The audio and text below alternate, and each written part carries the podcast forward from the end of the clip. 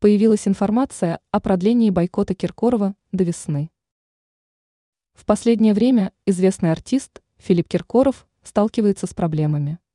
Так, фрагменты с его участием вырезали из ряда телевизионных шоу. Все дело в бойкоте короля российской эстрады.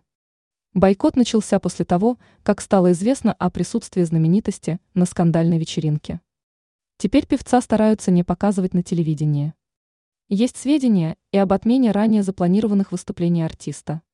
Не исключено, что бойкот Филиппа Киркорова продлится довольно долго. Появилась информация, согласно которой ограничения в отношении певца сохранятся до весны. И это как минимум. Так, на март был запланирован сборный концерт с участием исполнителя хита «Снег». Теперь имя артиста не упоминается в списке участников мероприятия. Нет информации и о запланированных сольных концертах Киркорова. Гастрольных туров пока не будет. Не каждый заказчик и организатор сейчас будет связываться с приглашением Филиппа, приводит издание МК информацию, полученную от осведомленных источников.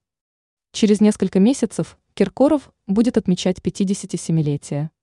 Певец планировал отпраздновать день рождения на сцене одного из театров. Однако билеты на это мероприятие, если оно, конечно, состоится – до сих пор не начали продавать.